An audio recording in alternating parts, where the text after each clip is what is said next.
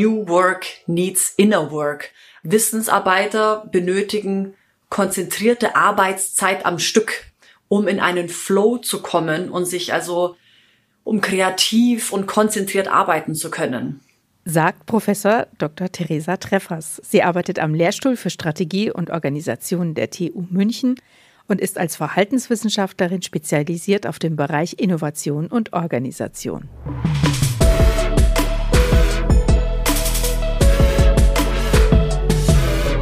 Bam! Bytes and More. Sie hören den Podcast von Optimal Systems. Bei uns geht es um die Digitalisierung im Unternehmen, um Prozesse und ihre Potenziale und darum, wie sie sich im Alltag optimal umsetzen lassen.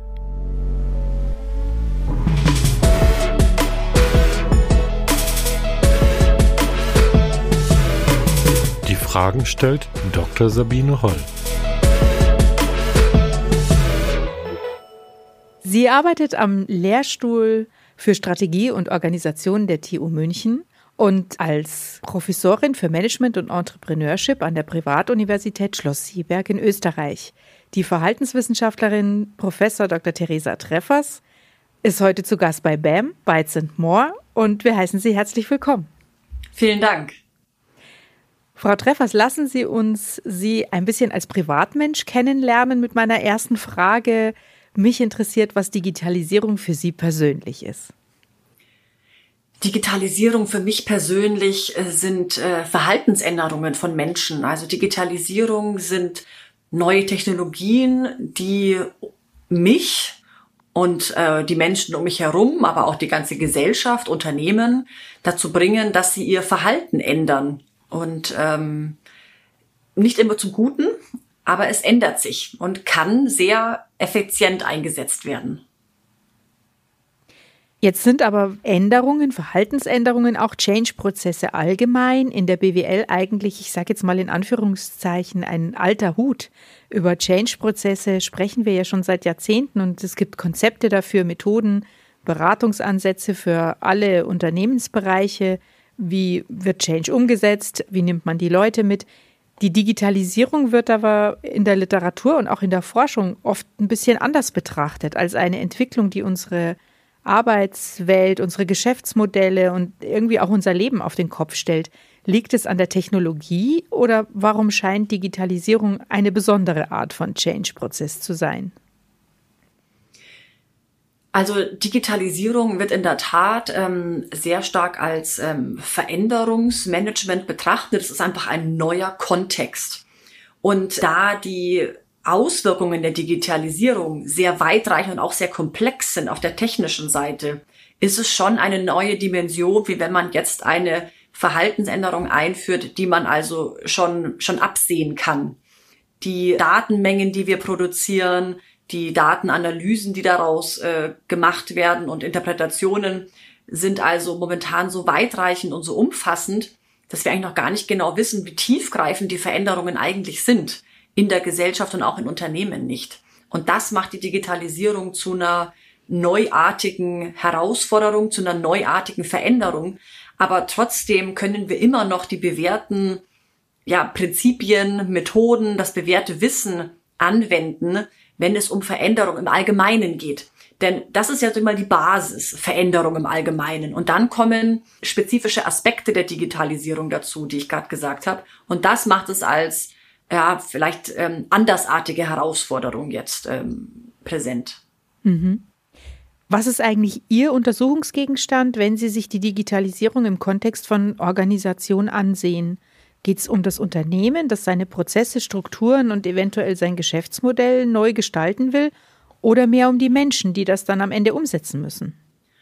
Naja, also natürlich als Verhaltenswissenschaftlerin interessiert mich zunächst einmal die Menschen. Also was macht die Digitalisierung in dem Verhalten der Menschen? Wie wird das Verhalten verändert dadurch? Ähm, aber natürlich ist die Organisation äh, eine, eine Sammlung von Menschen. Das ist eine Institution, die aus Menschen besteht und äh, demnach ähm, führt das Verhalten von einigen äh, zu Verhaltensänderungen auch in der Organisation und damit auch zu Strategieänderungen, zu Geschäftsmodellveränderungen In der Forschung unterscheidet man immer auf äh, Forschung auf verschiedenen Ebenen, also Individualebene, Teamebene, Unternehmensebene und dann so gesellschaftspolitische Ebene. Und die Betriebswirtschaft beschäftigt sich äh, tendenziell eben mit äh, Unternehmensforschung, die Psychologen eher mit ähm, Individual- und Teamforschung. Und jetzt die Volkswirte würden sich also mit gesellschaftlichen ähm, Herausforderungen befassen. Und ich arbeite an der Schnittstelle zwischen Psychologie und BWL und das ist also die Interaktion zwischen den Individuen und auch dem Unternehmenslevel. Und wir haben durchaus auch Studien zur Veränderung von Geschäftsmodellen, also die sogenannten digitalen Geschäftsmodelle, die sozusagen die, die Verhaltensänderungen, die durch die Digitalisierung entstehen, ausnutzen. Weil Startups nutzen immer, also wenn es gute Startups sind zumindest, nutzen sie Gelegenheiten, um neue Produkte einzuführen, neue Dienstleistungen. Und diese Gelegenheiten entstehen jetzt anders durch die Digitalisierung. Nun hat Corona aber auch einen besonders radikalen Change-Prozess in den Unternehmen selbst angestoßen. Also je nach Erhebung kann man sagen, roundabout 50 Prozent mehr Menschen arbeiten heute im Homeoffice als vor Ausbruch der Pandemie. Konnten denn die Strukturen und vor allem auch die Führungskonzepte sich so schnell anpassen, wie die Mitarbeiter das mussten, die von heute auf morgen ihren Schreibtisch mit dem Küchentisch vertauscht haben? Sicherlich dauert das, also dauern Change-Prozesse tendenziell länger. Ich glaube, dass durch Corona sehr viel sich ändern musste auf kürzester Zeit. Es gibt ja auch Stimmen, die sagen, wir haben jetzt endlich aufgeholt, was wir in den letzten zehn Jahren verpasst haben. Aber es hat auch gezeigt, ähm, wie schnell Veränderungen auch möglich sind und wie schnell sich Personen in und Organisationen an das neue, an das New Normal gewöhnen. Also der neue Standard ist jetzt nicht mehr Büroarbeit, sondern der neue Standard ist Homeoffice geworden. Und jetzt müssen die Unternehmen begründen, warum jemand ins Büro kommen soll. Das war also vorher war der Standard Bürooffice und wenn jemand ins Homeoffice wollte, musste die Person das begründen. Und jetzt ist der, der Standard hat sich geändert und wenn Sie sich anschauen, dass es in nur anderthalb Jahren jetzt passiert ist, dann zeugt es schon von einer unglaublichen Durchschlagskraft in der Veränderung. Jetzt haben Sie sich in Ihrer Arbeit ja aber auch damit beschäftigt, wie Führungskräfte sozusagen mit dieser veränderten Situation umgehen im Hinblick auf Qualitätssicherung und Überwachung der Ergebnisse. Also wir hatten zwar technisch gesehen noch nie so viele Möglichkeiten, wahrscheinlich Produktivität, Leistung und Ergebnisse zu messen und die Erbringung von Leistung auch zu überwachen. Trotzdem sprechen Sie in dem Zusammenhang von einer Kontrollillusion. Was meinen Sie damit? Ja, mit der Kontrollillusion meine ich, also mal von vorne angefangen, ähm, was ist passiert? Alle Mitarbeitenden sind ins Homeoffice gegangen. Ähm, es gibt jetzt Studien dazu, die zeigen, wer kommt gut im Homeoffice zurecht und wer weniger gut. Es gibt da Persönlichkeitsunterschiede in Personen, die besser oder schlechter zurechtkommen zu Hause. Aber grundsätzlich kann man mal unterscheiden, dass Führungskräfte tendenziell durch Homeoffice mehr belastet sind, weil Führungskräfte eine Kommunikation und Koordinationsaufgabe haben. Und die ist schwieriger virtuell zu erbringen als im Büro. Ja, da kann man also viel öfters mal äh, mit den Mitarbeitenden Meetings im Office einberufen, mal schneller vorbeigehen. Und wenn man jemanden im Homeoffice am Telefon nicht erreicht, dann kann man sich also dann nicht abstimmen zu dem Zeitpunkt. Was ich mit der Kontrollillusion meine, ist, dass viele Führungskräfte glauben, wenn Mitarbeitende im Büro sind, könnten sie besser die Arbeit kontrollieren. Das ist aber nicht so. Nur weil jemand an seinem Arbeitsplatz im Büro sitzt, heißt nicht, dass die Person jetzt äh, besser oder effizienter arbeitet. Und das meine ich mit Kontrollillusion. Also nur weil jemand physisch da ist, heißt nicht, dass jemand auch wirklich mental konzentriert arbeitet. Mhm. Das ist also viel öfter der Fall im Homeoffice, ja, bei den, wie gesagt, bestimmten Persönlichkeitstypen. Also wenn jemand vor allen Dingen sehr sorgfältig arbeitet und emotional stabil ist. Das sind also die Personen, die sehr gut im Homeoffice arbeiten können. Personen, die strukturiert sind, eine Eigendisziplin haben, klare Aufgaben, strukturierte Aufgaben haben. Diese Personen sind sehr gut geeignet für Homeoffice und das sind tendenziell Wissensarbeiter. Und bei denen jetzt ganz speziell ist es ja ähm, eher eine Ergebnisorientierung, also Ergebniskontrolle die wir brauchen. Also sie können bei Wissensarbeitern ganz schwer den kreativen Prozess kontrollieren, sondern sie kontrollieren eher vielleicht ähm, Zwischenergebnisse oder Ergebnisse. Mhm. Und äh, gerade bei diesen Mitarbeitenden, ähm, ja, die arbeiten konzentriert besser und dann eben auch besser häufig im Homeoffice. Wäre es denn dann nicht sinnvoller, die einfach machen zu lassen und auch die Zusammenarbeit im Team sich selber über, zu überlassen? Also Stichwort laissez-faire. Stimmt. Ähm, also laissez-faire läuft ja in der Forschung nicht unter Führungsstil, weil laissez-faire heißt ja, man macht nichts. Von daher ist es eigentlich kein Führungsstil, in, in, in, also kein aktiver Führungsstil in dem Sinne. Aber es gibt wirklich Forschung, die zeigt, ähm, die Führungskräfte sollten viel mehr in die Selbstführungsfähigkeiten von Teams vertrauen. Ja, und nicht nur dem Team vertrauen in ihrer Selbstführungskraft, sondern auch dem Team vertrauen, dass die einzelnen Teammitglieder Verantwortung übernehmen für die Aufgaben, die ihnen zugeordnet wurden. Also Studien zeigen, dass äh, Teams, die geografisch verteilt sind, genauso oder sogar effizienter sein können als Teams, die zusammenarbeiten, wenn es gute aufgabenbezogene Prozesse gibt. Und diese aufgabenbezogenen Prozesse bedeuten, wenn Aufgaben gut strukturiert sind und jeder weiß, was er zu tun hat, dann können virtuelle Teams sogar die Effizienz von lokal arbeitenden Teams übersteigen. Jetzt geht's aber in einem guten Unternehmen, das also mit der Digitalisierung gut Schritt halten kann, ja nicht nur um die Bewältigung, sage ich mal, des operativen Geschäfts. Ähm, Sie haben da den Begriff der Ambidextrie eingeführt oder der Agilität. Das heißt, ein Unternehmen, das die Nase im Fortschrittswind hat, sollte idealerweise neben dem Kerngeschäft für Brot und Butter auch immer die Förderung von Innovationen und Entwicklungen als ein wichtiges zweites Standbein betreiben. Ja. Eine kleine Abteilung dafür zu unterhalten, reicht nicht, sondern es muss in der DNA des Unternehmens sozusagen auch mit reingeschrieben sein. Mhm. Das ist aber wiederum für viele Unternehmen eine Frage von Geld und Ressourcen. Wie kommt man dahin zu dieser Ambidextrie? Mhm. Also die Ambidextrie, äh, wie Sie ja angesprochen haben, ist also die Beidhändigkeit. Das heißt, ähm, das Kerngeschäft äh, zu machen und gleichzeitig neue Geschäftsideen zu explorieren. Ja, und da spricht man also von Exploitation und Exploration. Das sollte in Balance sein. Und da gibt's also auch diesen schönen Satz, der sagt, Innovation ist keine Abteilung, sondern ein Mindset. Und wenn wir das so betrachten, ja, dann muss es überhaupt nicht teuer sein. Im Gegenteil, also ein innovatives Mindset kostet in dem Sinne viel weniger, als wenn sie eine Horde von Menschen anstellen, die also äh, nicht innovativ sind. Ja, das kostet mhm. sie wahrscheinlich hinten raus mehr.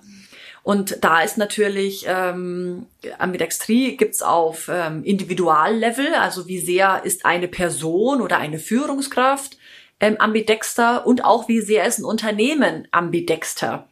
Und wenn wir uns äh, mal von, von unten, also wenn wir uns die Personen anschauen, naja, wie wird man ambidexter, indem sie Personen einstellen und trainieren, ja, also Recruiting und, und ähm, ähm, Training von Personen, die schon so ein ambidexteres Mindset haben.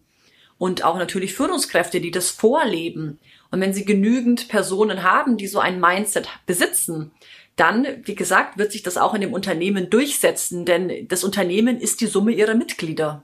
Das klingt sehr spannend. Ich habe da aber auch irgendwie so ein bisschen eine Kakophonie im Ohr. Also wenn ich mir jetzt vorstelle, ich habe lauter so innovative Geister im Unternehmen und jeder hat äh, sprüht vor Ideen und möchte sozusagen noch digitaler werden und Innovationen vorantreiben. Wie manage ich das dann noch? Ja, also es geht bei der Ambidextrie eben nicht drum, dass äh, wir nur ähm, die innovativsten Personen einstellen sondern ähm, auch eine Studie, die wir gemacht haben, die auch wirklich die Hypothese hatte und auch gezeigt wurde, so ganz innovativ soll's nicht sein. Ja, das ist, da sprechen wir ja von den radikalen Innovationen. Einerseits sind die extrem wichtig, ja, also so Sprunginnovationen, Innovationen, die wirklich ähm, uns schnell einen signifikanten Schritt weiterbringen die brauchen wir auch als äh, Wirtschaft, als Gesellschaft, brauchen auch Unternehmen.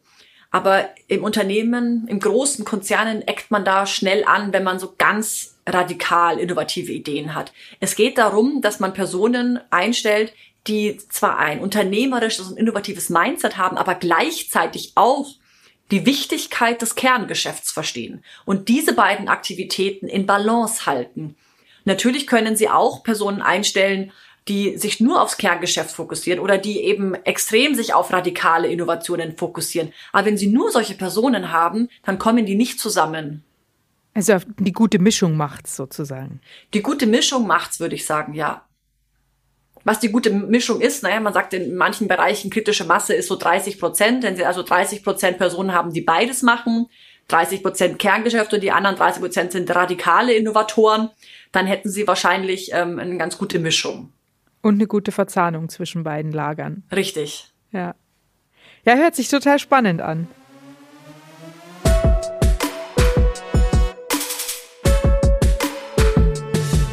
Bevor wir zu den Tipps und Tricks kommen, hier noch ein kurzer Hinweis.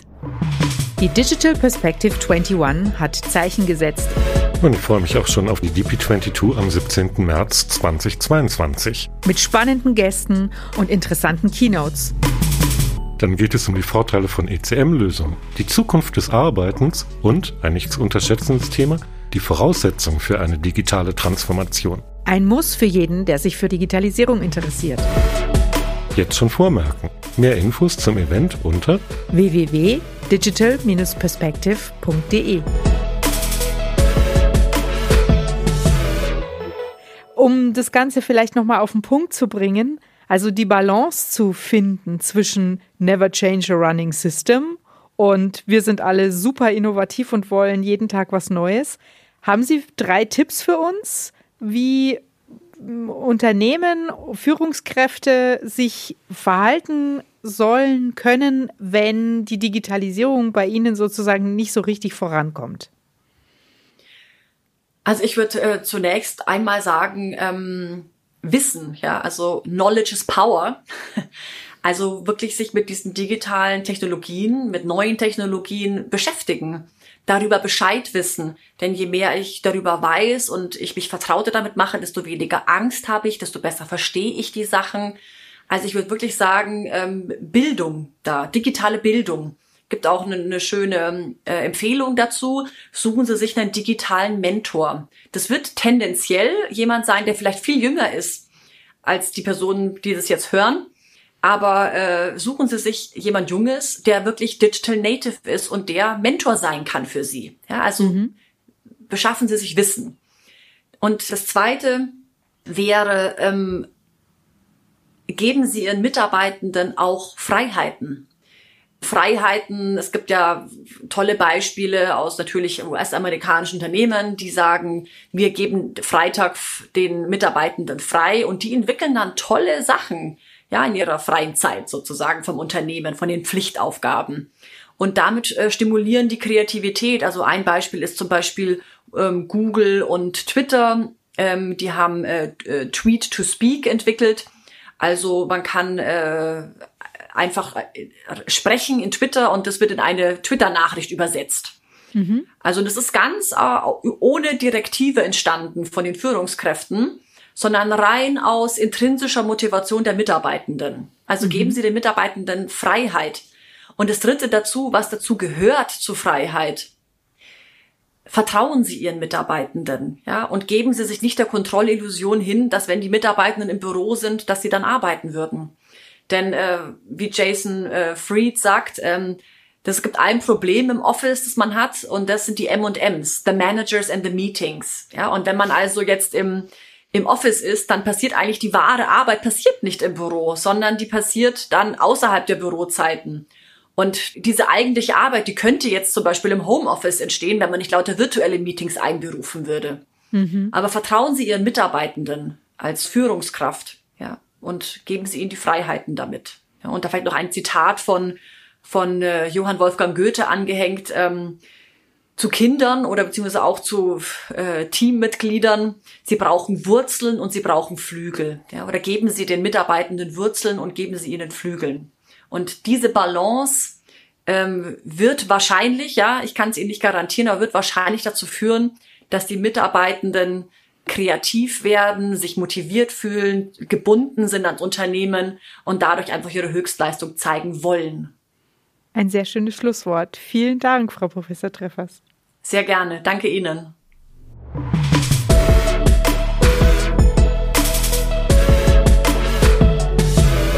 Sie hörten BAM, Bytes and More, den Podcast von Optimal Systems.